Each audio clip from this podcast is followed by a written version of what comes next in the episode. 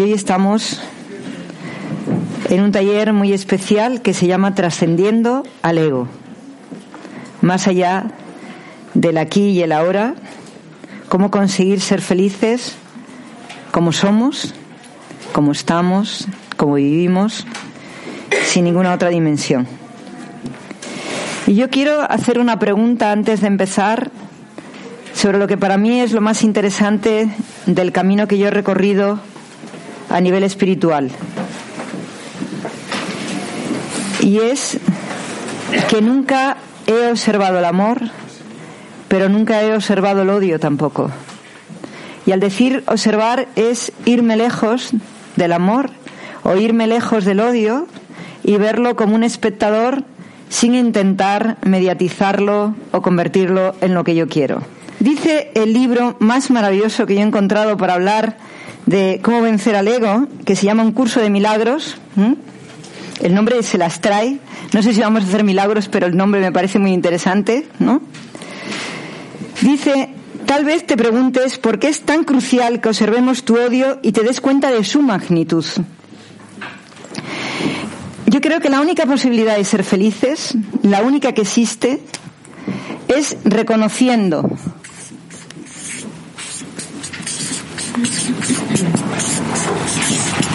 dos conceptos que en sí mismos son un matrimonio perfecto. Ego, odio y ser especial. Vamos a ver cómo podemos romper esta estructura que a priori puede parecer complejo. Mira a la persona que estás al lado, a la que tienes al lado, y piensa en el odio que la tienes.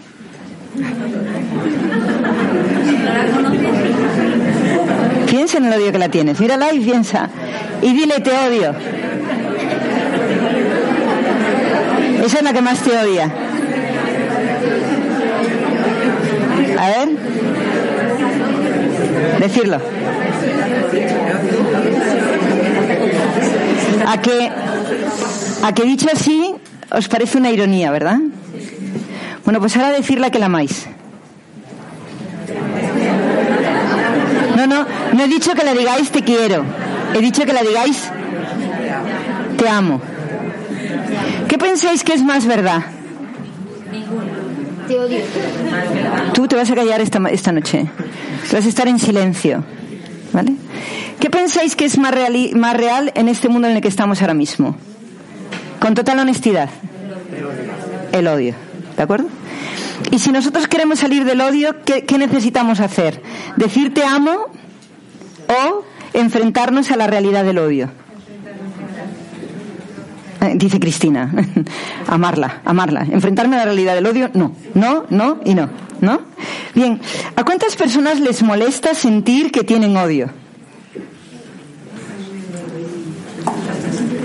¿Y cuántas personas de las que... Sigan con el brazo levantado, por favor.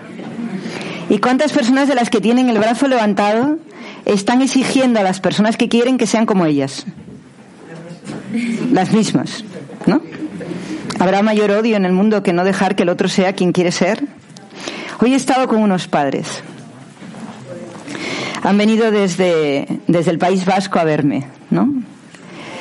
Y estaban convencidos que yo iba a mandar pasarles primero a ellos para que despellejaran a su hijo en toda dimensión y después ya pasaba a su hijo al que le iba a romper la cabeza porque era un ser perverso, ¿no?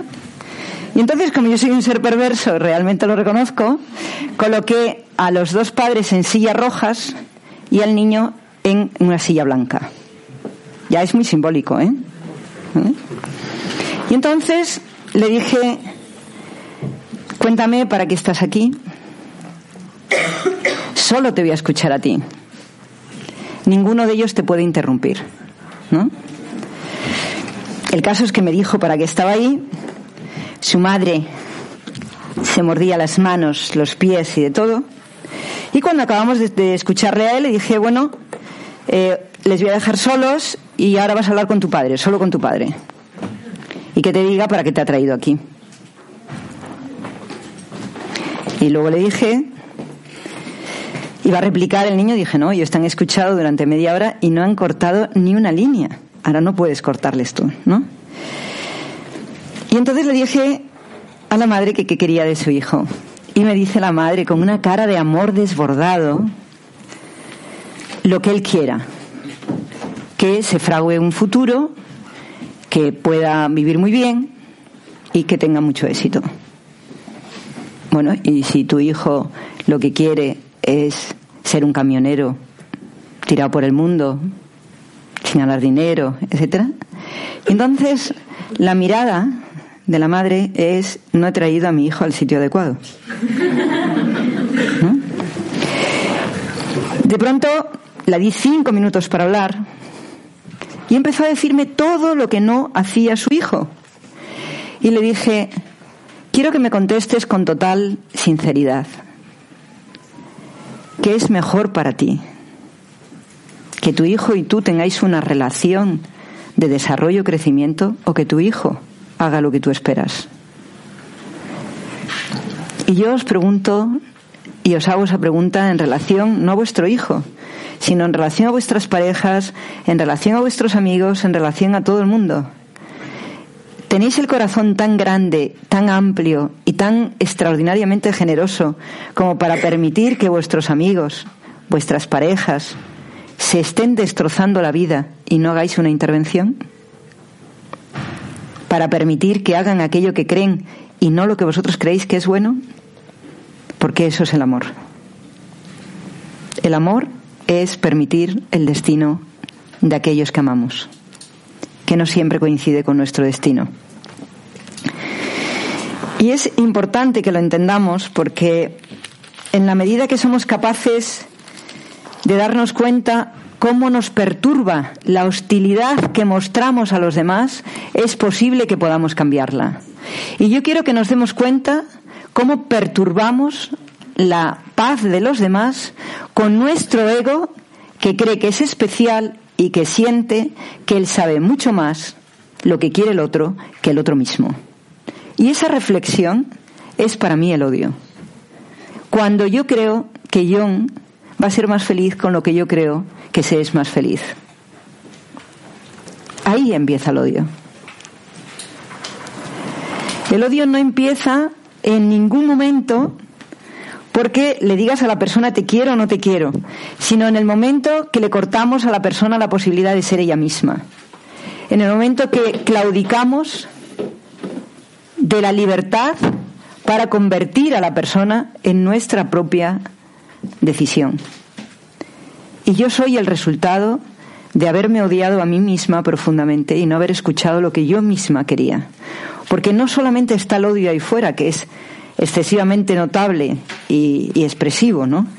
Sino que el odio está conviviendo dentro de nosotros y cuando nosotros decimos que queremos algo, el propio detractor de nuestro éxito nos dice ni se te ocurra no puedes, no vales, vas a tener que dejar, vas a tener que caminar.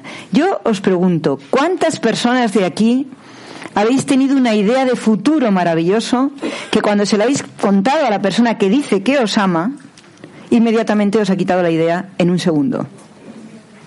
¿Cuántas personas tenéis aquí? Si nosotros nos damos cuenta que muchos de nosotros somos un aborto de éxito, entendiendo el éxito como una creación, una creación maravillosa, para la que hemos puesto mucha intención, pero que luego que nos quieran los demás, que nos hagan caso, que les gustemos a los demás, un montón de cosas están por encima del amor a nuestro propio éxito. Entonces la pregunta es, si no somos capaces de darnos el éxito a nosotros mismos, ¿cómo nos cuestionamos que no somos personas que odiamos a los demás? Y hoy necesitamos ver a cuál es, la, cuál es la persona a la que tenemos que redimir de nuestro odio. Si es nuestro hijo, si es nuestro amante, si es nuestro amor, si es nuestro esposo o si es nuestro mejor amigo. Porque en el momento que nosotros sentimos que nuestras ideas están por encima que las ideas de la otra persona, hemos entrado en la demencia, en la demencia de creer que el mundo entero lo podemos manejar nosotros. El miedo al ataque no es el mayor miedo que tenemos. el mayor miedo que tenemos es al amor. Al amor absolutamente incondicional. A tener un amor que no nos permita expresar nuestra especialidad o no nos permita salir de nuestros parámetros para decir que lo nuestro es lo correcto. Y hay dos cosas importantes, el odio y sentirnos especiales. No sé cuál de las dos cosas es la que más nos convierte en personas fuera de nuestro destino. La persona que más me ha odiado en el mundo, y lo tengo clarísimo, es la persona que más me ha amado en el mundo. La persona que más me ha condicionado, la persona que menos me ha aceptado como soy, que más ha tenido una idea de cómo debería de ser yo, y la persona que más me ha odiado en el mundo ha sido mi madre, que creo que es la persona que más me ha amado en el mundo pero me ha odiado y me ha amado por la necesidad de forjar una persona diferente a la que soy. Cuando tenía 10 años, eh, yo ya prometía en esto de decir lo que quería. La dije que yo, mi sueño era trabajar y ser autosuficiente, que yo jamás querría ser como ella. Esto dicho así, debe sonar muy poético, pero ella no lo, no lo sintió tan poético, ¿no?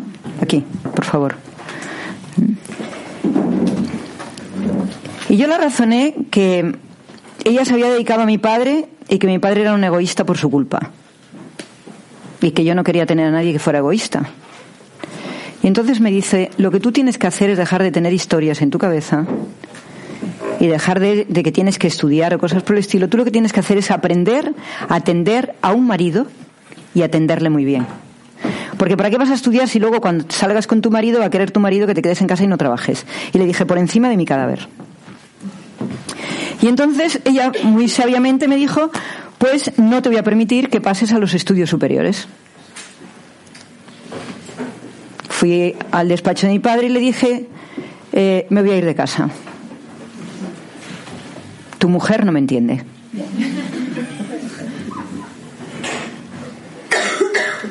Y entonces él me dijo las palabras más sabias que he escuchado en la persona que para, para mí en aquel momento es posible que pensase que igual no me expresaba el amor de la misma manera, ¿no? Y el pensamiento de él fue que no existen diferencias entre hombres y mujeres, que lo interesante es la inteligencia y que lo demás son cosas que simplemente se han estipulado con el paso del tiempo pero que él no estaba de acuerdo y que yo seguiría estudiando. ¿Mm? Sin embargo, las palabras de ella han lacerado mi cabeza toda mi vida. De tal forma que si entra un hombre en mi casa, me siento como con una necesidad de cuidarle. Yo me mira diciendo, no tanto, Joaquina, no tanto, no tanto. Lo que pasa es que me venzo, me venzo a mí misma y digo, por encima de mi cadáver, ¿cocinamos juntos o no cocino? ¿no? Entonces me invitó un amigo, con otro amigo, a un domingo a, a merendar en su casa y estaba todo preparado. Me senté como una reina y dije, dos hombres no les voy a atender a ninguno de los dos. No sabéis lo que me costó. No levantarme, no traer algo, no poner algo, etcétera. Lo que os quiero contar es que el odio el odio que nos marca una directriz, es, decir, el odio que nos ha dicho tú no vales para algo, que eso es odio, no es otra cosa, es un odio que no es intencionado, no es un odio consciente, no es un odio malévolo, no es un odio. Ponemos la palabra odio sencillamente porque es lo contrario del amor, pero no porque realmente hay un odio intencionado ni hay un deseo de destruirnos. Pero la verdad es que tal, tal parece que lo intentaran. O sea, tal parece que la intención de destrucción está escrita en el papel, ¿no? Ninguno de nosotros va a poder salir adelante si no hay una autodeterminación sobre nuestro propio futuro, sobre lo que queremos hacer y a dónde queremos ir. Y yo os pido que os deis cuenta que los gobiernos nos odian, que los pobres odian a los ricos, que los ricos odian a los pobres, que el odio simplemente es querer que el otro o no siga adelante para tu enriquecimiento, para lo que tú quieras, o al revés, que siga adelante para no seguir tú. Entonces a veces te dan un testigo que te parece insoportable, de fuerte y de grande. ¿Le has dado a tu hijo las herramientas necesarias para que él pueda salir adelante tal como él es?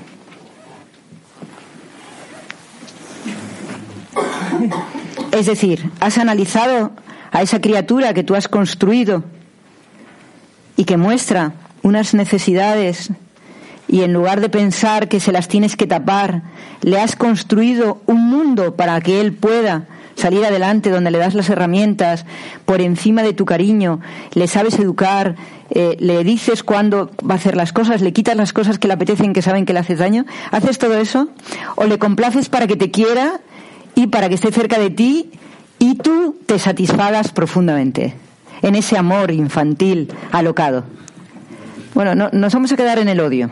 No, no, no vamos a ponernos medallas todavía, ¿vale? Bien, ¿eres consciente que eso es odio? No. ¿Crees que es amor? Satisfacerte a ti por encima del otro es amor. Es un amor especial, de ego, claro, pero es un amor especial. ¿No? Dime una cosa. ¿Tu hijo, Aitor, es un niño especial? ¿Único en la naturaleza del hombre? Que cuando le miras dices, aquí está Dios reencarnado. Lo cual quiere decir que tú también eres Dios porque tuviste a tu hijo. Para ti es especial. ¿Qué tiene de especial tu hijo que no tenga otro hijo del mundo? Ah, que tú eres especial entonces. ¿Y es el tuyo? No, no, no. No conozco a ningún hijo que sea de alguien. Es suyo. Es suyo, no es tuyo. Además, hasta podríamos dudar si es tuyo, figúrate.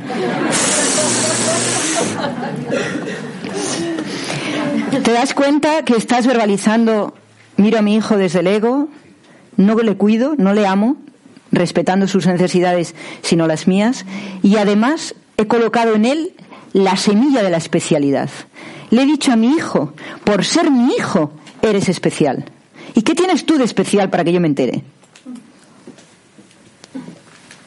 ¿Tienes los ojos en un sitio diferente? ¿La nariz, la inteligencia te ha llegado por ciencia infusa? ¿Cómo, cómo esto? ¿Cómo es esto? ¿Eres un ser normal? ¿Y por qué tu hijo es especial? Porque es mío. Dilo otra vez. Porque es mío. Entiendo que no es especial en el conjunto de todos los niños, pero para mí es especial. Para ti eres especial. Detrás de para mí es especial, ¿no te das cuenta que estás escondiendo yo soy especial? Sí, me doy cuenta. ¿Y qué especialidad tienes?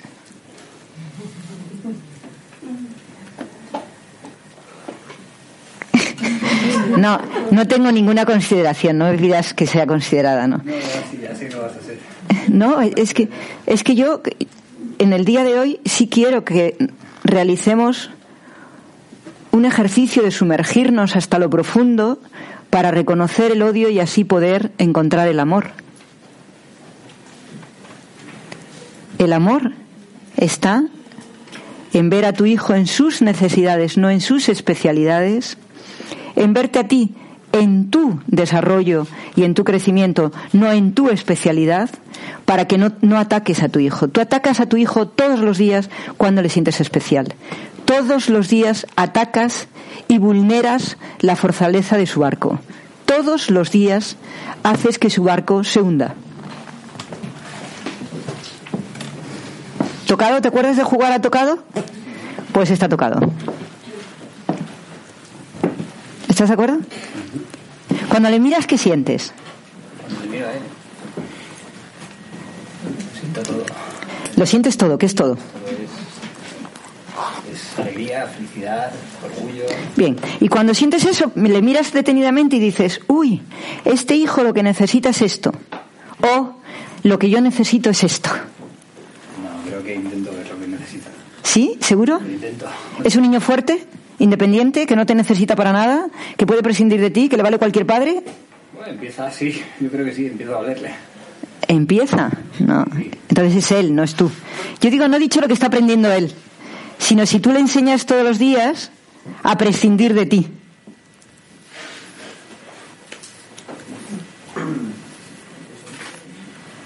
Prescindiendo tú de él, claro. Creo que sí. Creo que sí, porque además las circunstancias hacen que, de mí mucho tiempo. No, pero eso no son las circunstancias, eso sigue siendo el odio. Para cambiar el odio por el amor es darte cuenta que tu hijo forma parte de una estructura de aprendizaje muy complejo, que si no le das las herramientas, el que te va a odiar es él. Y que mientras que le contemples como un niño pequeño, que ese es el juego del ego, si naciéramos como somos ahora mismo, ¿quién nos daría mimos? ¿Te imaginas que llegáramos a casa de la mamá y de papá con este tamaño ya? ¿No? Hola mamá y papá. ¡Chac! A trabajar. ¡Chac! A estudiar. ¿No? Pero viene, el ego nos trae un bebecito pequeñito, que además creemos que hemos sido dioses y se ha salido de nosotros, y decimos, ay, nunca hubiera podido pensar que saliera esto de mí, ¿no? Y nos recreamos, ¿no? Pues eso mismo sucede con tu yo interior, que es como tu hijo. Le sientes especial, no le fortaleces, no le preparas para la vida, no le preparas para el mundo, eres condescendiente con sus debilidades, le das lo que le hace daño, le atacas permanentemente. Estamos de acuerdo. Pues. ¿No?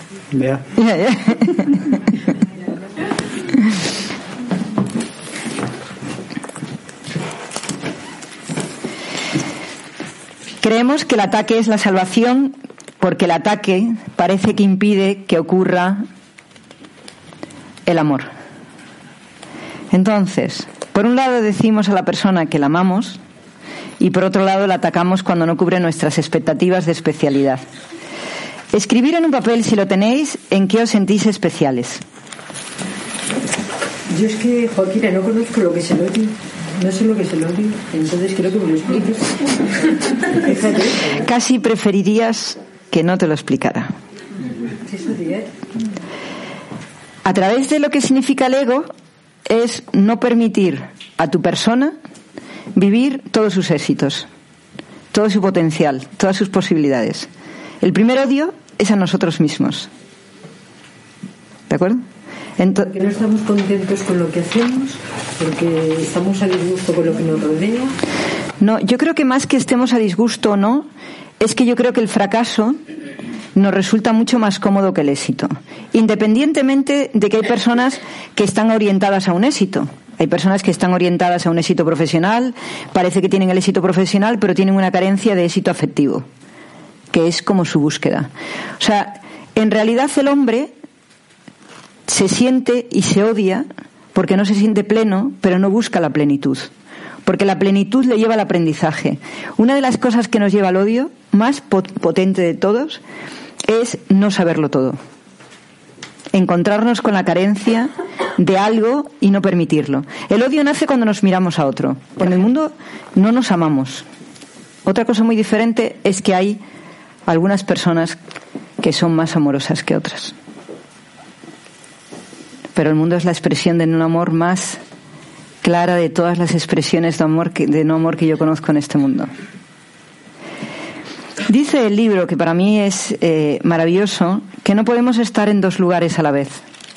No podemos estar en la sombra y en la luz a la vez. No podemos estar en el amor si no hemos excluido el odio. No podemos estar en el crecimiento. ¿Te encuentras bien, Mónica? Estoy mirando que sale todo perfecto. Vale, pues no hace falta que golpes.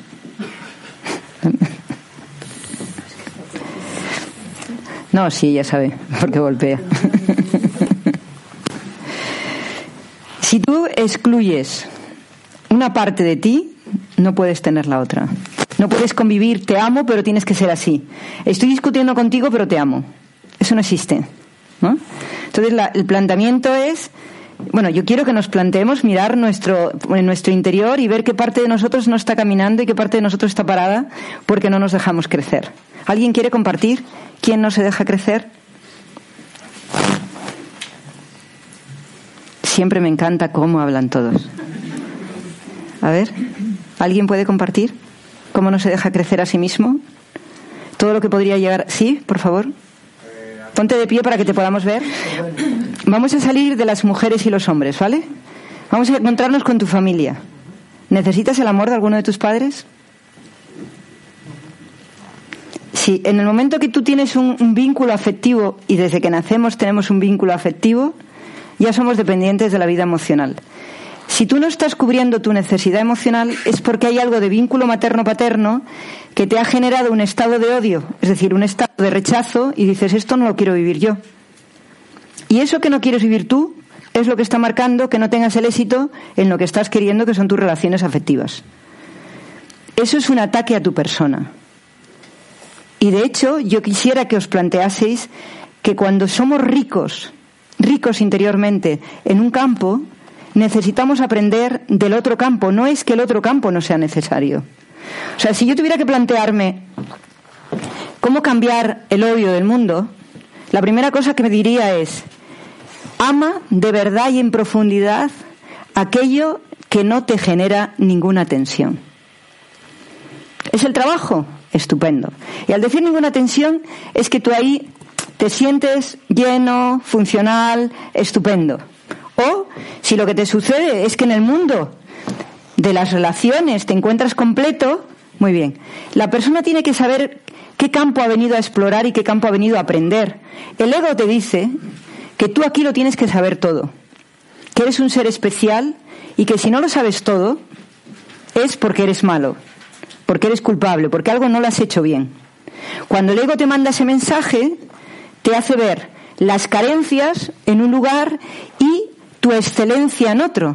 Entonces, ¿qué sucede? Que cuando yo me siento, John, esto hace muchísimo ruido. Cuando yo me siento tremendamente positivo en un lugar, ataco a los demás donde me siento positivo. Entro en el trabajo, yo gano mucho, yo funciono, yo soy estupendo, soy el especial, y cuando llego a la vida afectiva me golpean. Me siento carente, no me entienden, no me aman. Y al revés, al final lo que estamos consiguiendo es un mundo tan dual y tan tremendamente separado donde la persona cree que solo puede tener acceso a una parte de su éxito. ¿Qué es lo que acabas de decir tú? Soy independiente y no necesito relaciones afectivas. Pero sabemos los dos que no es verdad. Sabemos dos que si mañana te enamoras de una persona y ese amor no cumple tus expectativas de sentirte en paz igual que en tu trabajo, empezarás a sentir la desarmonía y entonces dirás, ¿ves? Yo he nacido para el trabajo, no he nacido para las relaciones. Pero eso no es real. Lo que es real es que hemos venido completos en algo y aprendices de otro algo. Hemos venido maestros de una parte y aprendices de la otra parte. Y mientras que no nos demos cuenta de que somos aprendices y nos entreguemos totalmente a ello, es imposible que podamos avanzar. Yo te pido, con muchísimo cariño, que te plantees qué ha pasado en tu familia y no importa lo que sea, qué ha pasado en el núcleo familiar, que tú sientes que hay algo que no quieres vivir en tu vida propia. Ahí está almacenado el odio. Lo mismo que, por ejemplo, si John me dice yo soy muy inteligente, ¿qué parte de su torpeza no puede soportar o no está dispuesto a aceptar? Porque la reivindicación de la especialidad es una negación a un aprendizaje, no es otra cosa. Me siento especial porque así no tengo que aprender. Y en un mundo donde todos nos pusiéramos a aprender, en lugar de a criticar, en lugar de azaherir a los demás, estaríamos todos en un estado tan puro y tan hermoso que no habría quien nos pudiera parar. No se trata de que tu hijo sea el artífice del éxito. Se trata que le enseñes a encontrar lo que a él le hace sentirse completo, sin buscarlo fuera y disfrutándolo fuera que te sientas, que seas tan capaz de sentirte completo para encontrar a otra persona que estando completa podáis desarrollar un proyecto en común. No, bueno, como yo estoy incompleto, te busco a ti para poder vivir mi incompletud, porque eso al final hace muchísimo daño. Y hace muchísimo daño de verdad. La incompletud es algo que no nos permite desarrollarnos. Ahora, si no repasamos el odio, viendo que realmente en ese campo nos hacemos más sensibles, nos hacemos muchísimo más quisquillosos. Por ejemplo, pues como no me sé comunicar, no quiero aprenderlo, me dejan en evidencia y de pronto me niego a comunicarme. ¿Cuántos de aquí tenéis problemas para comunicar vuestros sentimientos? Los sentimientos, solo los sentimientos. Los demás los podéis comunicar muy bien, bajar los brazos los que no, y los que podéis comunicarlos muy bien, subir el brazo. O sea que muchos no- ni, bien ni mal, ¿no? No, los sentimientos no se trata de quejarse, Paloma, no, no se trata, no, eso no son sentimientos, eso son quejas. Sentimientos es algo que haga crecer al otro, esos son sentimientos. Lo otro son quejas, que no son sentimientos, son quejas. Es una manifestación del odio. ¿Cuántas personas de aquí no podéis comunicar vuestras ideas tal como las tenéis en la cabeza para poder defenderlas ante cualquiera?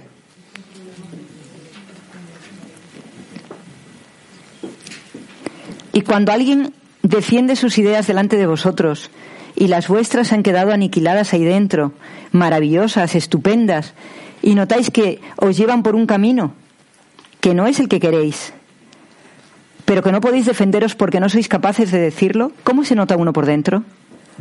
Resentido. Eso es odio. Ahora bien, el camino no está en decir eh, no puedo hacerlo. El camino está en reconocer que nos da odio para ponernos en disposición de aprender esa partícula, que es la que hemos venido a aprender. El ego nos dice, si tu hermano lo sabe, tú lo tienes que saber. O sea, que tu hermano se comunica y tú no, córtate, no tienes nada que estudiar, ni te lo plantees. Es que él ha venido tocado por Dios y tú has venido tocado por, por la maldad. Él es como tu padre, ¿ves? O como tu madre, genial, ¡buah! Pero tú eres un poquito de estiércol. Eres lo que no vales. Hagas lo que hagas y estudies lo que estudies, no vas a conseguir ser como él. Ya nos compara. Ya ha generado el odio del que sabe y del que no sabe. ¿Cuántos de aquí tenéis una hermana o un hermano que notáis que tiene algo que vosotros no tenéis? Una cualidad, no importa cuál, ¿no? Y que le miras y dices, Dios tocó a esta criatura en forma de que es igual que tu padre o en forma que es igual que tu madre. Si vamos más allá y miramos de verdad qué es la conspiración que tenemos dentro, cuál es la conspiración, ya sabemos el camino del desarrollo. ¿Cuál es el camino del desarrollo? Aquello que quieres hacer, ponte a estudiarlo.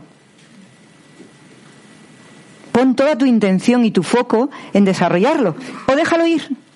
Y ponte en estado de admiración. Qué bueno que esta persona tiene esto. Ya está. Entro en una reunión, no puedo hablar, estupendo. Y le dices al jefe, pues es que no me apetece hablar. Esto es para los listos. Y te quedas tan tranquilo. No lo vais a conseguir. Aquello que admiráis con cierto espacio de tensión siempre es vuestro aprendizaje. Entonces, ¿cuántos de aquí pensáis que habéis venido a saber manejar vuestro cuerpo físico? A tenerlo fuerte, a ser deportistas, a saber manejarlo, a no tener eh, como tu hermano. Por ejemplo, yo figuraros que tuviera mi hermano Nadal. Qué desastre. Vamos, envidia no, eso sería la muerte súbita, ¿no? ¿Cuántos tenéis un hermano que es muy deportista, muy fuerte, muy tal, muy cual, muy cachas, muy, una hermana que está, te saca 10 centímetros, bueno, y que tú de pronto te das cuenta que eres un pingajo humano, que es mi caso, ¿no? ¿Cuántos habéis venido a desarrollar vuestro cuerpo físico? Muchos de los que estáis aquí. Aunque creáis que no, os ha amargado la vida alguien que tenía un cuerpo físico a vuestro lado que era, ¡buah! Cuando tu hermana no engorda. Mm. Los chicos la miran a ella, tú eres como el trapo. O al revés, ¿no? Tengo un chico que me dirá unos 60, con 80 kilos de peso, y su hermano es un dandy que no os podéis imaginar, ¿no? Y entonces él encuentra una novia todas las veces que sale, todas las veces que sale, y su, y su hermano no. Y él viene y me dice, yo no ligo nada y mi hermano liga muchísimo. Y le digo, pero será desgraciado si les trato a los dos. O sea, les hago coaching a los dos. El dandy no tiene pareja jamás y el otro tiene una todas las semanas. Pero claro, no es la mujer de sus sueños. Y entonces su hermano está seguro de que encontrará a la mujer de sus sueños, que será verdad, seguro. Entonces, ¿qué es importante? Cuerpos que queréis, querríais tenerlos mejor, más fuertes, más viriles, más estupendos, con menos caderas, con menos no sé qué, con menos no sé cuánto. Bien, muy bien. Emociones más sensibles, más estupendas, más increíbles, más románticas, más empatía, más habilidad social. Yo de todo querría tener. Más inteligencia. ¿Quién querría tener más inteligencia? John, no has levantado el brazo. ¿Quién querría tomar las decisiones mejores sin tener ninguna duda? ¡Ah! Todo, yo quiero eso todo, todo lo quiero. ¿Y quién querría trascender y no estar todo el día sintiendo que no tiene y ver los resultados positivos? Bien. Pues ese es nuestro almacén de odio. ¿Vale? Sí, no. Pero ahora, de todo ese odio, en realidad hay una cosa que nos lo resuelve. Solo una. Por ejemplo, a mí me hubiera resuelto mi vida no tener miedo. Lo único que me ha amargado toda mi vida, pero amargado de una manera tremenda, es el miedo. Que mi hermano no sabe lo que es. Miedo no se escribe con Julio César. No tiene ni idea. Entonces, cuando él de pronto con tres años ya coge la bicicleta, le ponen unas ruedas, las quita y camina y se cae, se levanta, se cae, se levanta, pero él quiere ir como su padre en bicicleta y yo no he caminado en bicicleta todavía. De pronto, con dos años así, ya se tiraba al agua y salía porque su padre nadaba, pues nadaba como él. Yo, a los 24, todavía no metí un pie en el agua porque me moría de miedo. No tenía miedo a nada. A nada es a nada. Y yo tenía miedo a todo. ¿Qué sucede? Que te das cuenta que yo he venido a vencer el miedo a vencer el miedo al A, al B, al C, a los perros, a los gatos, a las personas, a los camellos, a la vida, al oasis. En mí, el miedo es el detractor de mi crecimiento. Yo quiero que vosotros notéis, mi gran odio hacia mí misma es el miedo. Esa sensación de fragilidad ante cualquier cosa tan tremendo que tengo. ¿Cuál es el vuestro? El miedo, muy bien. ¿El qué? La tensión, muy bien. La comparación, muy bien. ¿Qué más? La comparación, muy bien. El miedo, muy bien. ¿Cuántos notáis que tenéis miedo? Que el miedo os paraliza. Miedo a tener el éxito, miedo a tener el fracaso, miedo a que os quiera, miedo a que nos quiera, miedo a los perros, miedo a los camellos. ¿Cuántos el miedo es físico? ¿Cuántos el miedo es emocional? ¿Cuánto es el miedo es intelectual? Ya no tengo manos. ¿Cuánto es el miedo es a tomar decisiones? Uy, este, este es un miedo tremendo. Bien. ¿Y cuántos tenéis miedo a Dios? Ah, no levantáis el brazo. Ese es el miedo más grande, ¿no? ¿Cuántos de aquí queréis ir a Dios? Si yo os dijera, ahora mismo os voy a dormir y ya no volvéis, o echáis a correr todos, ¿no? el Dios como un ejercicio de desaparecer en el cuerpo no nos apetece, ¿no? Nos apetece el Dios que nos hace crecer interiormente. ¿Estáis bien? ¿Os interesa el tema? ¿Qué remedio? muy bello. Ah, pensé que decías qué remedio. Digo, pues no queda otra, sí, la verdad es que para matar el ego, ¿no? Bien, vamos entonces a hacer un esquema de cómo se produce nuestro ego, ¿vale?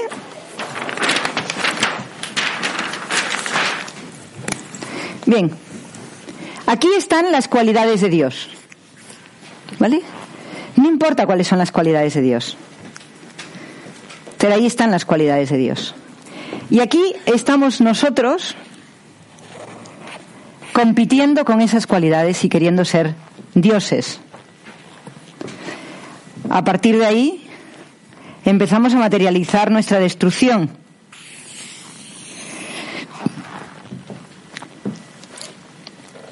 Esa pequeña duda sobre si somos o no somos hijos de Dios, si somos o no somos perfectos, esa pequeña duda sobre ese estado de perfección nos lleva inmediatamente a la comparación, al ataque y a la culpa. Esos son los tres pilares del odio. La comparación, con aquello que sentimos que otro tiene, en este caso es como empezó a través de Dios, que puede ser mirando a su hijo, puede ser mirando lo que queramos, comparándonos con un gran sabio. Siempre es una comparación, a partir de ahí atacamos y luego sentimos que nos van a castigar por ese ataque y nos sentimos culpables. La culpa es el odio. Aquí es la falta de amor. Y aquí es la negación a aprender. Atacamos para no aprender, nos comparamos porque creemos que no hay amor y cuando llegamos a sentirnos culpables notamos el odio interno. ¿Quién de vosotros cree que esto no lo está viviendo? ¿Crees que no lo vives? ¿No te comparas con nadie? Pues eso. Pues entonces lo vives. ¿Sois conscientes que la falta de amor a uno mismo es la comparación? Pero yo quiero que lo veáis y que lo, rompáis por dentro. Aquí, aquí apareció el ego. Y aquí es cuando el ego nos tiene prisioneros.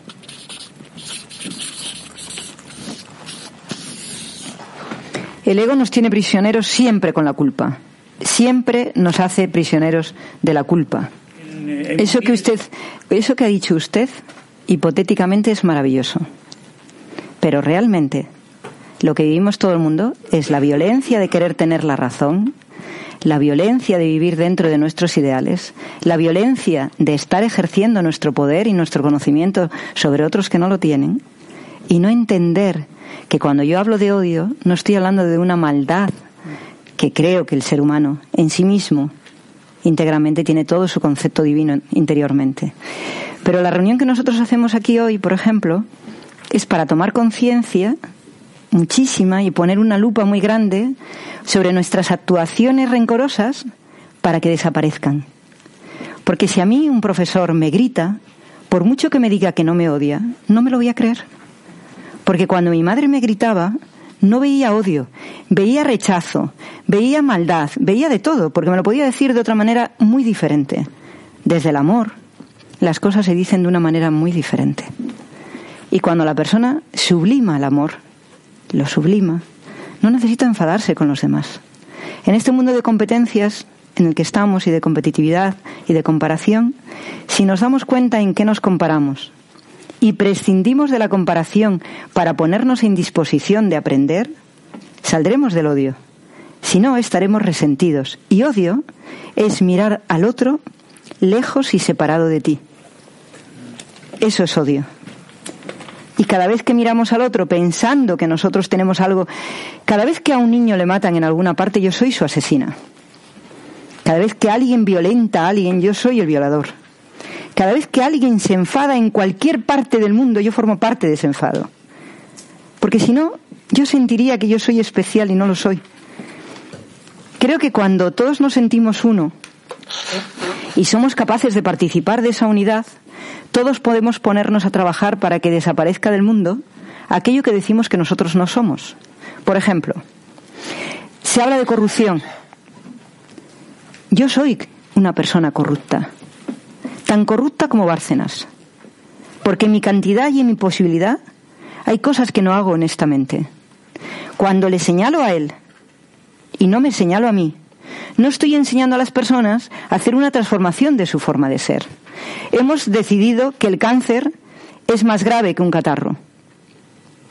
Sin embargo, nos aleja del bienestar lo uno y lo otro. Lo uno nos aproxima a la muerte y lo otro nos, simplemente nos deja en el malestar.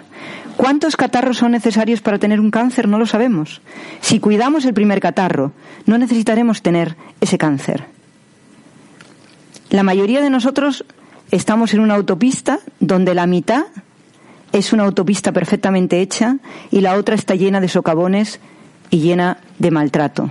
Caminamos con el camión siempre por la carretera que está destruida, teniendo al lado la que está perfecta. Y ese es el trabajo.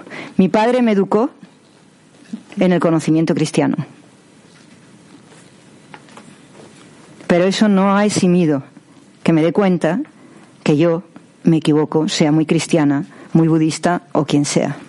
Lo que me hayan dicho mis padres no me ha conformado como una persona perfecta. Me ha conformado como una persona que mira el velo de Dios desde un lugar, que no es la verdad, es solo un lugar. Me ha encantado su participación, pero tiene que quitar la rabia que tiene dentro. Mucha, mucha. La forma de decirlo sí, entiendo que es un poco especial, pero yo No, especial nada. Rabia, simplemente rabia. no es especial, es rabia. Entonces, esa rabia es porque usted quiere que el mundo sea como usted quiere.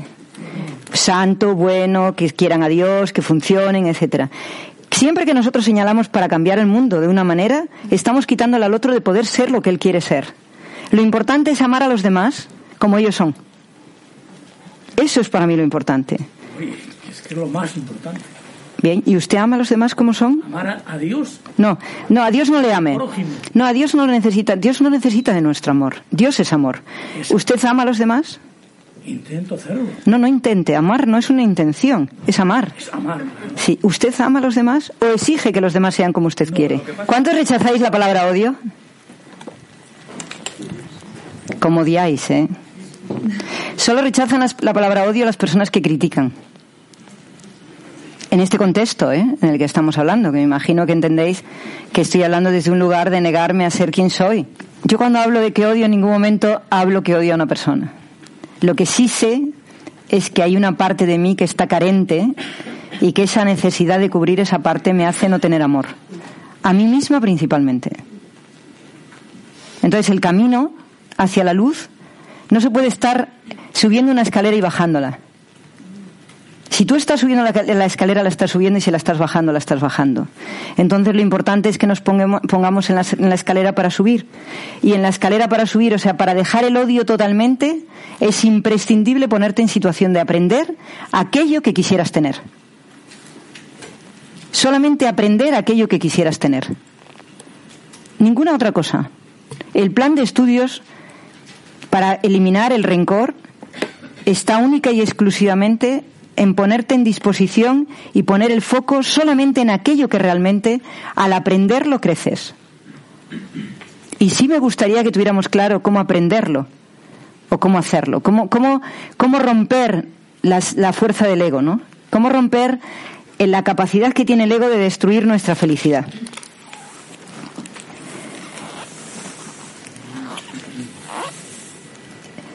Dice, cuando alguien se acerca a ti y dice que te ama, su objetivo es reemplazar su objetivo por el tuyo. Mirad lo fuerte que es. Cuando alguien se acerca a ti y te dice que te ama, su objetivo es reemplazar su objetivo por el tuyo. Es conseguir que tú pienses como él o como ella al cabo de un tiempo. Y si no lo haces, el amor se diluye. Eso es la fuerza más grande de lo que estamos diciendo. Existirían las parejas perfectas si los dos se sintieran completos y permitieran el desarrollo de ambas personas plenamente. Si entráramos en la empresa y permitiéramos eh, hay, un concepto, hay un concepto maravilloso que yo creo que nos puede ayudar, un concepto comercial. Perdonad que meta esto dentro de este contexto que igual os resulta extraño, ¿no? Hay un concepto comercial que se llama el agua azul. El- se llama el océano, pero yo le llamo lago porque todavía no hemos llegado al océano. ¿eh? Se llama el océano azul y el océano rojo, ¿no? El océano azul es cuando dos compañías, en lugar de competir entre ellas, buscan hacer crecer el mercado, ¿no? Por ejemplo, el Circo del Sol, que viene ahora en marzo, es un océano azul. ¿Qué es lo que hizo? Vio lo que funcionaba en el teatro, lo que funcionaba en el baile y lo que funcionaba en el circo. Vio lo mejor de los tres sitios, ¿de acuerdo? Y esas tres cosas las puso en un lugar. Y las tres cosas que no funcionaban, lo que no funcionaba para nada de esas tres cosas las desechó. Y ha hecho el invento más extraordinario de circo que ha dado en todos los tiempos. 30 años y cada día es más extraordinario. ¿Por qué? Porque vio lo que necesitaban las personas. ¿Qué necesitaban las personas? Divertirse. ¿Qué necesitaban las personas? Reírse. ¿Qué necesitaban las personas? Moverse. No hay nada que le guste más a una persona que moverse, que divertirse y que pasarlo rico, ¿no? Entonces buscaron la fórmula. ¿Y entonces qué decidieron? ¿Qué tenía malo? ¿Qué tenía de malo el circo? Lo costoso que eran los animales. ¿Qué hizo? Quitó a los animales. ¿Qué dejó? Las personas. ¿Qué tenía de maravilloso el circo? El riesgo. Ese gran riesgo. que es lo que a la gente le ponía, ¡guau! y se tiraba del trapecio sin ninguna red. Y toda la gente. Bueno, pues ¿qué hizo? Preparar a las personas para hacer lo mismo permanentemente en un estado de belleza absoluta.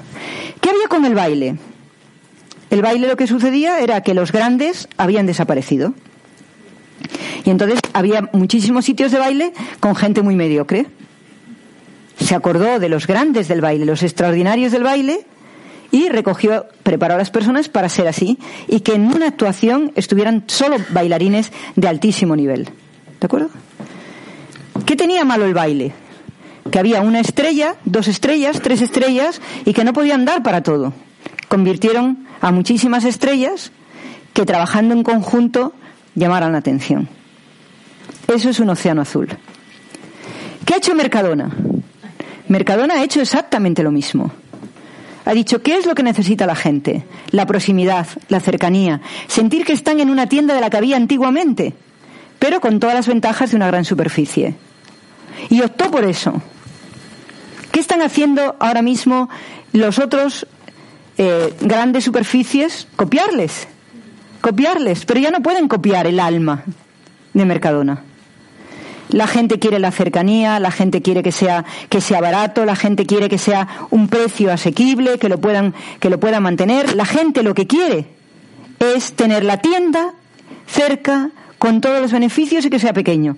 Eso es un océano azul. Pero ¿qué es un océano rojo?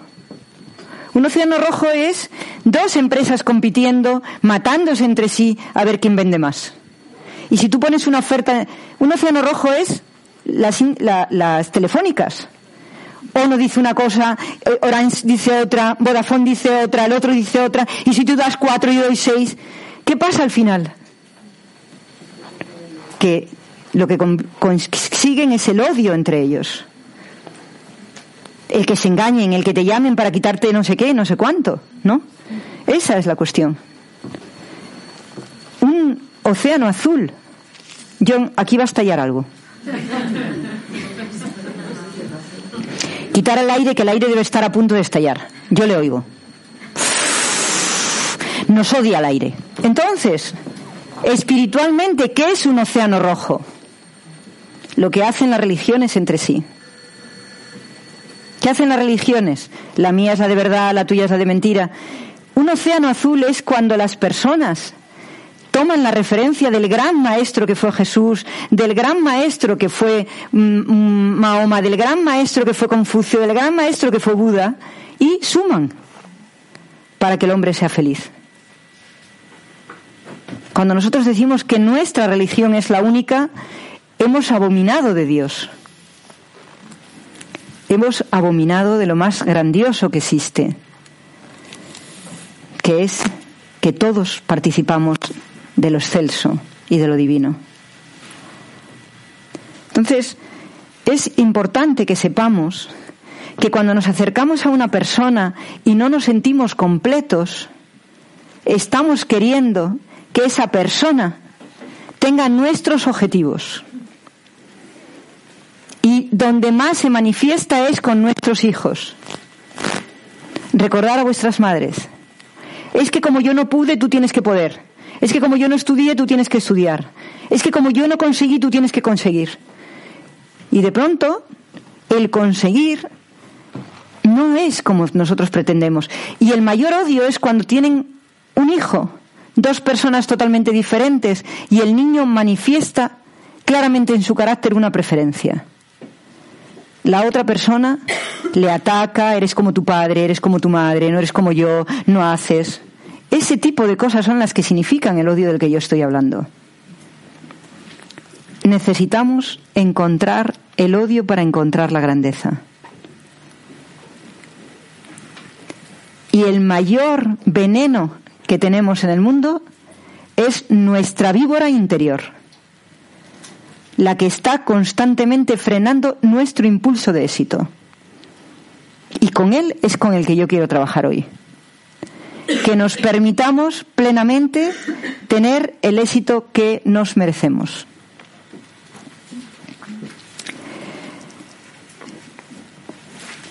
¿Cuántos de vosotros habéis sentido el peso de la torpeza intelectual.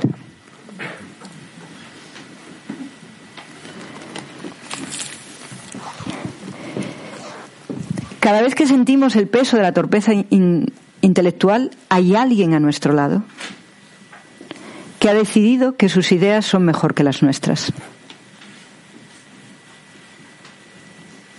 Y que además las defiende mejor que nosotros.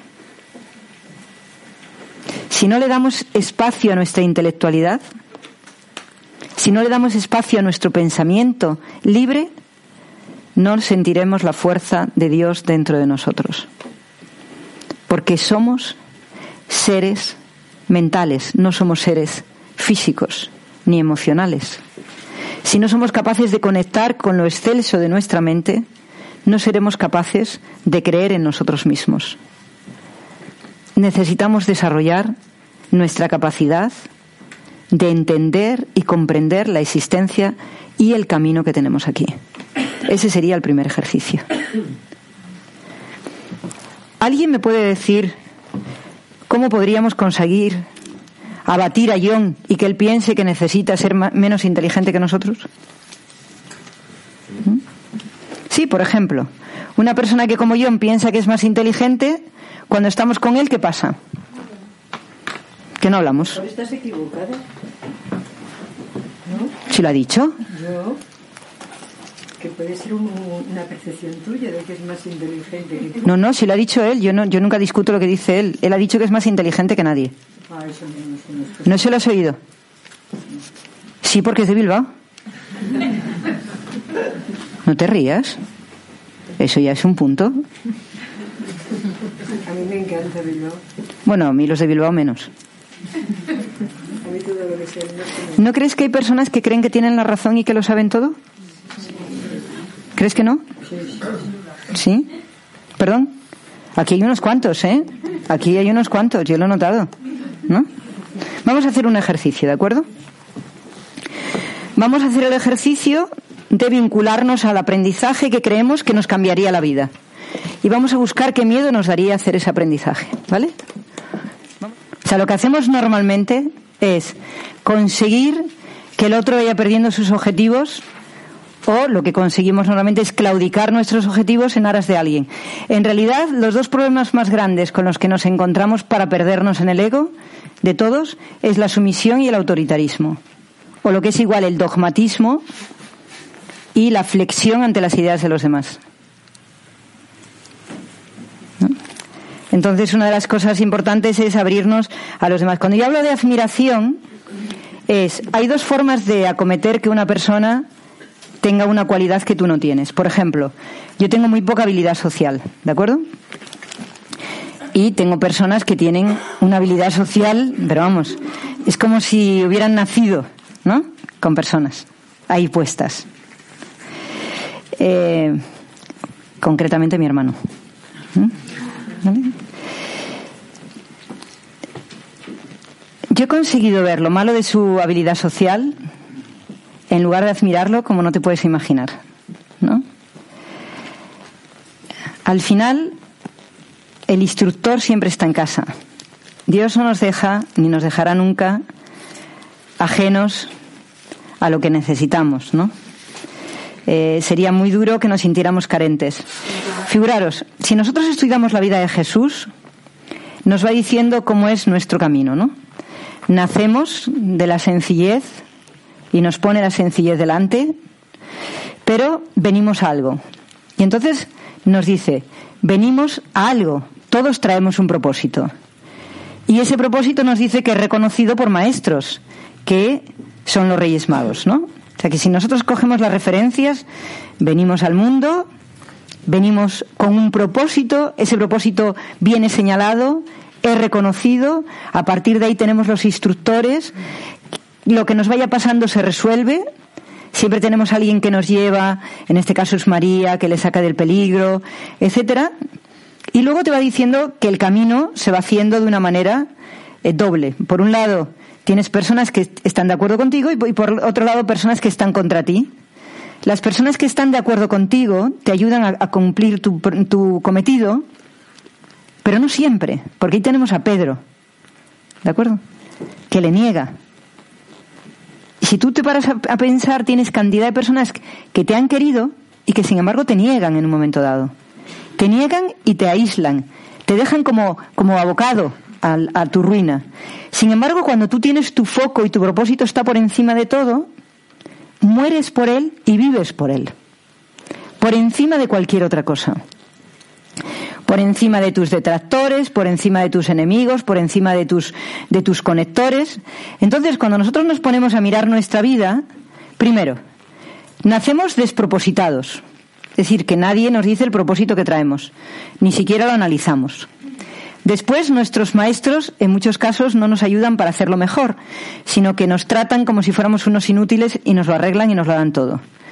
Las personas que tenemos a nuestro lado, que son seres magníficos para ver lo que podemos ser y lo que no podemos ser, decir que si yo miro a mi madre, sé que puedo ser como ella y que, que no debo de ser como ella, porque me da en qué sube la escalera y en qué la baja, y si yo me pongo a subir con ella la escalera puedo emularla, entonces, si nosotros tuviéramos la capacidad de admirar, de admirar el reino en el que hemos nacido, decimos Jesús de Nazaret, y entonces Jesús de Nazaret tiene un sentido, Jesús y Nazaret. Nuestra familia es el sentido, es nuestro reino, donde están todos nuestros aprendizajes los que nos permiten subir la escalera y los que nos permiten bajarla. Si fuéramos capaces de quedarnos con lo que nos permite subir la escalera de nuestra familia y admiráramos eso, nuestro desarrollo sería casi imparable. Pero al lado de la admiración ponemos la crítica. Ya no estamos subiendo la escalera. No pueden convivir la admiración y la crítica conjuntamente. Entonces la propuesta es que seamos capaces de quedarnos con lo buenísimo de nuestro maestro en mi caso Julio César, y desde ahí no quedarme con lo malo. Yo me he tirado toda mi infancia viendo lo horrible que él tenía, sin darme cuenta lo maravilloso que tenía. Ha sido el instructor de cómo se vence un miedo, ha sido el instructor de cómo se relaciona uno con las personas y las personas te quieren. Con 24 años dirigía a 250 personas que le adoraban, que daban su vida por él. Él decía, este proyecto nos lleva a Rusia y hay que estar una semana sin dormir, y la gente estaba una semana sin dormir por él. Entonces, ha sido tan grande, tan grande lo que él ha sido en todo ese devenir de mi infancia, y ha sido tan horrible mi maltrato a su persona, porque me he quedado en lo que no era admirable. Claro que tiene miles de cosas que no son admirables. En el aprendizaje tenemos que ausentarnos de la crítica y de la comparación para estasiarnos de las herramientas positivas que nos aportan las personas. Estasiarnos de las herramientas positivas que nos aportan las personas.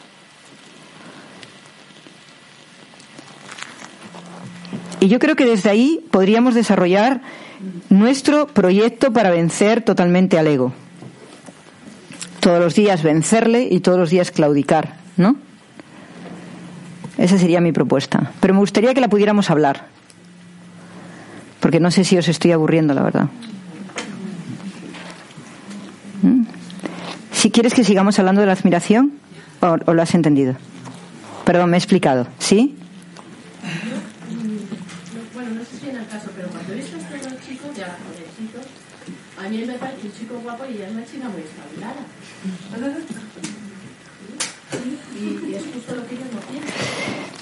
Eh, una de las cosas que tienes que, que tienes que plantearte es que la mirada de uno no se puede contaminar con la mirada de otro.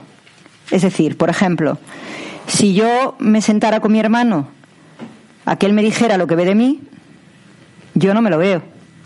Si yo le digo lo que veo de él, él tampoco se lo ve. Lo importante no es lo que vemos y convencerle al otro de lo que vemos. Lo importante es que tú has generado un modelo de perfección y ese modelo es el tuyo. Sergio tiene un modelo de belleza que es suyo. No lo vamos a poder cambiar. Pero yo sé que la ve bella porque no la mira. Porque ni siquiera la reconoce como persona. No está, ni, la- ni- ha querido ver qué hace aquí delante, ¿no? Y ella ni ha querido enfrentarse a la inteligencia de él. Se ha comportado como una chulilla que viene aquí a ver tú qué quieres, a ver tú te, vas a enterar, yo te voy a romper la cara, porque vas, porque está asustada. ¿Es eso real? No importa qué inteligencia tiene su hermano. Si la comparamos con la de John, seguro que es más, torpe que John. Pero ella no le puede comparar con John, le tiene que comparar consigo misma. Y al final, lo que es importante es que las herramientas de nuestro éxito están en casa. Para salir después a la calle, están en casa. Hemos encontrado, es como si yo ahora mismo, yo en un momento dado de mi vida he claudicado en la religión cristiana, ¿no? O sea, me, he alejado del pensamiento cristiano y entonces mi padre me dice eh, con muchísima dureza que yo he nacido en la religión de Cristo y que esa es la que a mí me hace caminar. Que son las enseñanzas que llevo inscritas en mis genes, etcétera, y que lo demás tiene que ser para hacerme crecer, pero no para hacerme dudar. Y eso es lo que es importante. La enseñanza la tenemos en casa, para hacernos crecer, no para hacernos dudar. Y todo lo que hay fuera tiene que ayudarnos a hacer crecer lo que hay en casa, no hacernos dudar de lo que hay en casa. Porque en el momento que nosotros decimos que algo de casa no es bueno, hemos conseguido decir que lo que nosotros somos no es bueno. Y ahí está el quiz. Si no te amas a ti mismo, si no amas tus raíces, ¿quiere decir que tu padre y tu madre son perfectos? No. Quiere decir que tu padre y tu madre tienen dentro de ellos, cada uno de ellos, una piedra informativa de tu salvación a la que tienes que acudir. Yo puedo, y estoy segura, porque he estudiado y lo amo, el budismo, y claro que en el budismo encuentro casi todas las respuestas que necesito. Pero la que realmente me hace cambiar mi existencia todos los días es amarme para entender el amor. Y eso no lo dice Buda, eso lo dice Jesús.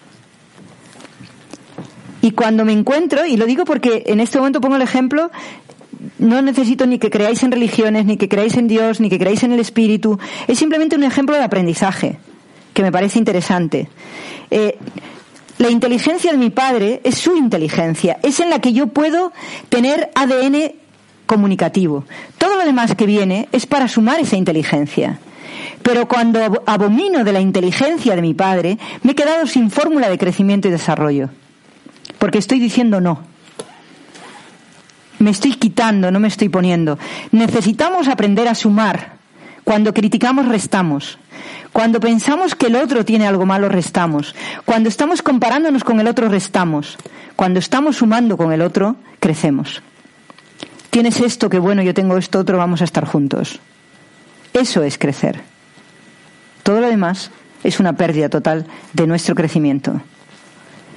Si nuestro padre se hubiera suicidado, nuestra madre hubiera sido una asesina, eh, nuestros padres hubieran sido unos seres eh, dañinos, nuestro corazón tiene que tener la capacidad de encontrar la partícula amorosa dentro de ellos y excluir todo lo demás. Porque si no estamos perdidos. Y eso es lo que realmente quería compartir aquí. Quería que nos planteáramos en este camino de vencer al ego, o de al menos acorralarle, eh, que hiciéramos una introspección sobre el gran maestro de nuestra vida. Y yo hoy me pongo y reconozco que el gran maestro de mi vida se llama Julio César. Y le reconozco como maestro principalmente porque las cosas que más daño me han hecho en mi vida, él las tiene totalmente superadas y las tiene maravillosas. Él es grande. Yo no. Y hay cosas que él tendrá que aprender de mí seguramente si él quiere. Pero lo que es importante es que su partícula, cuando la sumo, me hace grande. Cuando la resto, me hace sentirme muy carente y muy pequeña. Y ahora es el momento en el que tenéis que pensar qué es lo que tiene vuestro padre, vuestro hermano, vuestro amigo, la persona que más os lleva a la admiración y a la vez a la comparación. Quitar la comparación y quedaros con lo que podéis aprender. Pero sobre todo quitar la comparación. Quitar la comparación porque no es posible. El otro día, eh, eh, el sábado, los sábados veo, cuando estoy en ánimo, veo dos debates. El de la sexta y el de la y el de la quinta, o de la, no sé cómo se llama, la, la quinta.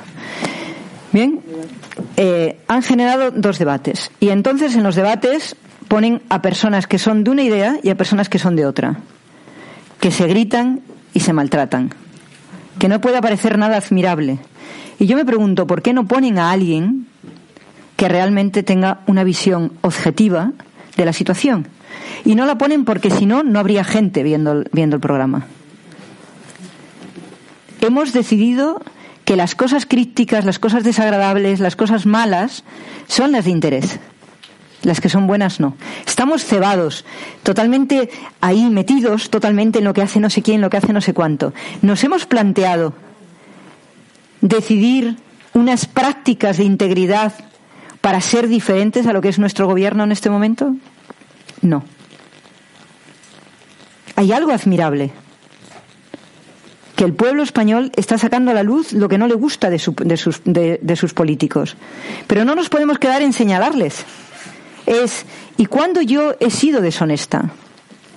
Y esta deshonestidad, que es una partícula, está sumando muchas deshonestidades. Yo participo de la deshonestidad. Voy a empezar por trabajar mi honestidad. Y ahí es donde empieza a cambiar el mundo. ¿Cómo le voy a enseñar a mi hijo a ser honesto? ¿Cómo le voy a enseñar a mi hijo a no mentir? ¿Cómo le voy a enseñar a mi hijo a que realmente su potencial está dentro de él? ¿Cómo se lo voy a enseñar a mi amigo? ¿Cómo se lo voy a enseñar a mi gente?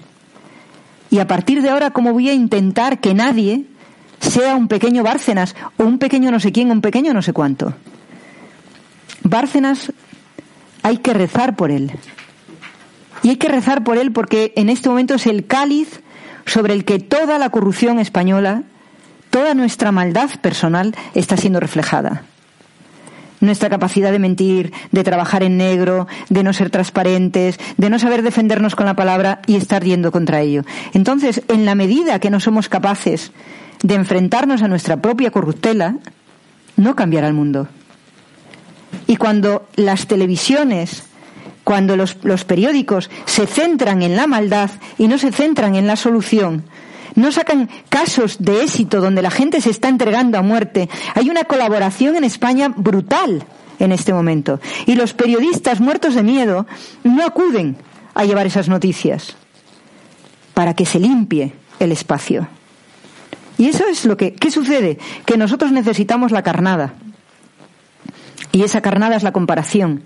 Y esa carnada es pensar que el otro tiene algo que nosotros no tenemos. Mi propuesta hoy es que nos hagamos tan limpios de espíritu como para ponernos en el punto de partida, ponernos en el punto de partida y antes de entrar en la comparación, entremos en la admiración. Esto que admiro de ti es lo que quiero aprender de ti y sobre esto me prometo y juro ante mí mismo que jamás te voy a juzgar. Yo juro ante todos vosotros que en la capacidad que tiene mi hermano de relacionarse con las personas, jamás le voy a criticar. Porque cuando le critico en eso, menoscabo mi aprendizaje. Y juro con toda la fuerza de mi corazón que como él vence el miedo, jamás lo voy a volver a criticar. Porque es la única forma que yo puedo aprender a vencer mi miedo, con la constancia, repitiendo, con pequeños retos, si me caigo volver a levantarme, etcétera. Y ahí está la cuestión. En las cosas que admiréis, no critiquéis. Ponerle en una urna de cristal al valor más maravilloso de la persona que más amáis en este mundo y poner eso en la urna y jamás lo critiquéis. No pongáis nada alrededor de ello. Esto es exactamente lo que yo quiero ser. Y esto es lo que quiero aprender de ti. Y desde ahí será mucho más fácil el éxito. Me encantaría que os hubiera servido para algo este momento. Si ha servido para que durante unas horas no critiquemos a nadie y durante unas horas tengamos la mirada puesta en la admiración, yo seré muy feliz. Entre tanto, muchas gracias por acudir a un curso de trascendencia eh, en el que yo me quiero sentir libre para hacer lo que para mí es importante, ¿no? y que me dais la opción de sentirme libre. De vez en cuando me surge en la cabeza, Dios mío, que estarán pensando y al rato digo, pues esto es lo que hay, ¿no? Eh, espero que me deis algún comentario para sentirme bien. Estos comentarios que siempre dais tan rápido. ¿Algún comentario, por favor? Y tú eres grande como tu hermano, lo que pasa es que no te lo crees. No, no, yo no, yo no me comparo. Pero que está Eh, dentro de ti. No, no, él no tiene miedo, yo sí. Yo soy. En lo que te, si, si hacéis ese ejercicio os puede el ego, ¿eh? No se trata de que le digas al otro que tú eres tan grande. Se trata que yo eso no lo practico. Nada más. Claro, Bien. De él lo puedo aprender y de otra persona no. No, estoy dispuesta a pensar que soy carente. Estoy dispuesta a ponerme a aprender. No a pensar que lo tengo. aprender a sacarlo. No, aprender a desarrollarlo. Es que tú usas la palabra justo. No, no, yo lo que no quiero es que penséis que tenéis eso y que no, yo lo que quiero es que sepáis que venís completos de algo y aprender otro algo que no está en vosotros desarrollado como en otra persona. Porque si no, no estaríamos aquí. O sea, os he dicho antes, Jesús es una imagen. Yo no estoy en el lugar de Jesús, pero puedo funcionar como Él. Solo me tengo que poner en disposición de aprender. Ya está. Cuando está dentro no hay que aprenderlo. ¿Mm? Pero está muy bien que sepamos que, que tenemos el miedo, porque el miedo es una trampa. Que- Sí. que- y entonces, trabajándolo poquito a poco, yo creo que se van subiendo escaloncitos, ¿no? Porque yo soy muy miedosa a muchas cosas, ¿no? Y trabajo muchísimo. Yo no quiero que te vayas de aquí sin decidir cuál es la persona que admiras y a qué persona es a la que vas a empezar a ponerla de maestro y ponerte a aprender. ¿Tú, Mónica, con quién? Se va mi hermano Antonio. Muy bien. ¿Alguien me puede decir con quién? ¿Sí? La naturalidad de tu hermano. ¿Alguien más? Yo admiro mucho a la Madre Teresa. ¿no? No, pero eso no está en tu familia. No te escapes, no te escapes, no te escapes. No te escapes, que te estoy viendo escapar. En mi familia, como cada uno somos diferentes, ya me imaginaba yo. Busca. eh, y cada uno tiene... Bueno, Bueno, es igual. Tú hazlo, tú hazlo como quieras, pero búscalo. Palomas, decías La creatividad de mi hermana Yolanda. la creatividad de tu hermana. Una pregunta, cuando muere tu maestro, ¿coges a otro para a otro maestro o cómo es? No, bueno, si tu maestro es uno de tu familia, lo que has hecho es que te has quedado con lo que él tiene est- estupendo o ella y desde ahí sumas. Yo no quiero decir que me vaya a quedar mi, mi hermano, sino que mi punto de partida aquí es mi hermano. Y aquí ya, y aquí ya, o sea, lo que no voy a hacer es compararme con él. Voy a estasiarme de él. Hoy es mi Jesús. Sí, y si esa persona muere, Si esa persona se muere, que Dios no quiera que se muera nadie de los que sean vuestros maestros si están vivos, si está muerta, pues sencillamente sigue sumando con otras personas. O sea que la, la capacidad que tiene mi hermano ya la veo en muchas personas. ¿De acuerdo? Pero la forma en la que yo lo vislumbro es mirándole a él. Porque ahí es la primera vez que yo he sentido que tenía la carencia. Y- ahí es donde quiero. Sobre todo porque yo quiero que os deis cuenta cómo funciona de bien. ¿Cómo funciona de bien? a mí me ha funcionado. Estupendo, yo te agradezco. ¿Sí? John, ¿tú a quién?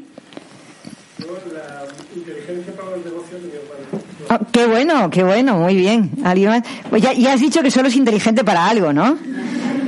Eso se llama inteligencia práctica, que es para todo en la vida. ¿Alguien más? Yo tengo una pregunta. Así, de- decías que nuestras ideas por encima de los demás es el odio, pero cuando hay una conversación en la que hay diferentes puntos de vista, ¿qué tienes que hacer entonces? ¿Respetar? O sea, callarte si opinas lo contrario. Cuando hay diferentes puntos de vista, si suman los puntos de vista, se dicen. Si lo que quieres es dar el contrapunto de vista para convencer, no se dice. O sea, una cosa es ampliar. Por ejemplo, yo te hablo de, de puertas blancas y tú me quieres convencer de que las compre negras. Eso es un problema. Si me das toda la explicación de todas las puertas que tú conoces y amplías, lo importante es ampliar. Para que realmente salgamos del ego tenemos que sumar, en ningún caso restar. Discutir, discutir contra, no amplía. Dar más, se amplía. Dar todo el abanico de posibilidades se amplía. Lo último que yo querría es que te quedes callada. Eso es lo último que yo querría. ¿De acuerdo? O sea que yo creo que es importante que hablemos. ¿Hay algún hombre que hable aquí? Los hombres no tienen voz. ¿Sí? Eh, tu pareja la has elegido. No, no, te digo. La pareja la has elegido como tu madre o como alguna hermana o como algún hermano. O sea, la primera pareja de nuestra vida es alguien que sale del hogar, la primera persona de la que nos enamoramos. O bien es lo contrario o lo igual. Si has sufrido mucho con tu padre, encuentras una persona totalmente diferente. Si has idealizado a tu padre, encuentras una persona igual que tu padre. No podéis imaginaros la cantidad de personas que han destrozado su vida por no haber sabido aprovechar la primera pareja. Que era donde estaba la gran información para el cambio. Luego ya la puedes dejar si quieres, ¿no? Pero primero, primero ese, ese mundo maravilloso donde está escondido. Todas, todas las parejas que tengas son tus maestros, porque tienen algo de tu familia. Y tienes pinta de tener buen gusto. Entonces aprende mucho. Pero hazte tu maestro también, ¿no? ¿Algún hombre más quiere decir algo? ¿Sí? Creo que la generosidad de mi madre. La generosidad de tu madre, muy bien. Qué bueno. ¿Sí? La bondad de tu padre, muy bien. Pero cosas que ya sabemos también, pero las cosas que nos irritan es donde tenemos que No. ser maestros. No. Nunca en lo que nos irrita. Pero luego tenemos que aprender de eso. porque No, no, no tenemos nada que aprender de lo que es negativo. Vamos a ver. Voy a ponerte un ejemplo que creo que nos va a ayudar muchísimo, ¿vale? Vuelvo a la carretera y vuelvo al camión. Tienes la mitad de la autopista destrozada y la otra mitad en positivo. Si tú te dedicas a caminar en la, en la destrozada, ¿qué posibilidades tienes de llegar a tiempo? Entonces, si tú te metes en el camino con lo que te molesta, no vas a funcionar. Si te pones en lo que es bueno, siempre que estéis mirando una cualidad y la pongáis activa, lograréis todo. Si estáis intentando eliminar, perderéis todo. Vale, eso sabes por qué lo he dicho, porque una vez una persona de trabajo que me irritaba muchísimo hizo un ejercicio de escribir, que no me salía al principio nada, solo las cosas positivas de esa persona y descubrí que las cosas positivas que yo veía en él son cosas que yo quería tener y no tenía. Entonces, Pero has hecho el ejercicio de mirar lo positivo, que es lo que llevo diciendo todo el tiempo. O sea, que el ejercicio... el- no me importa lo que hayas hecho antes. Yo, yo no me voy a quedar nunca con cosas malas porque esas te quedas tú con ellas. El ejercicio importante es mira lo que tienen positivo a tus personas sin criticar y lo conseguirás todo. Ese es el punto. No. Si te irrita algo, te rascas tú, pero no rasques al otro. ¿Vale? Muy bien. Pues muy bien, os espero dentro de un mes si queréis venir. Señor, haz de mí un instrumento de tu paz. Que allí donde haya odio, ponga yo amor. Donde haya ofensa, ponga yo perdón. Allí donde haya discordia, ponga yo unión. Señor, allí donde haya error, ponga yo la verdad. Permíteme que donde haya duda, ponga yo fe. Donde haya desesperación, ponga yo esperanza. Que donde haya tinieblas, ponga yo la luz. Señor, donde haya tristeza, ponga yo la alegría. Oh Maestro, que no busque yo tanto ser consolado como consolar, ser comprendido como comprender, ser amado como amar, porque dando es como se recibe, olvidando como se encuentra, perdonando como se es perdonado y muriendo como se resucita a la vida eterna. Que así sea. Muchas gracias.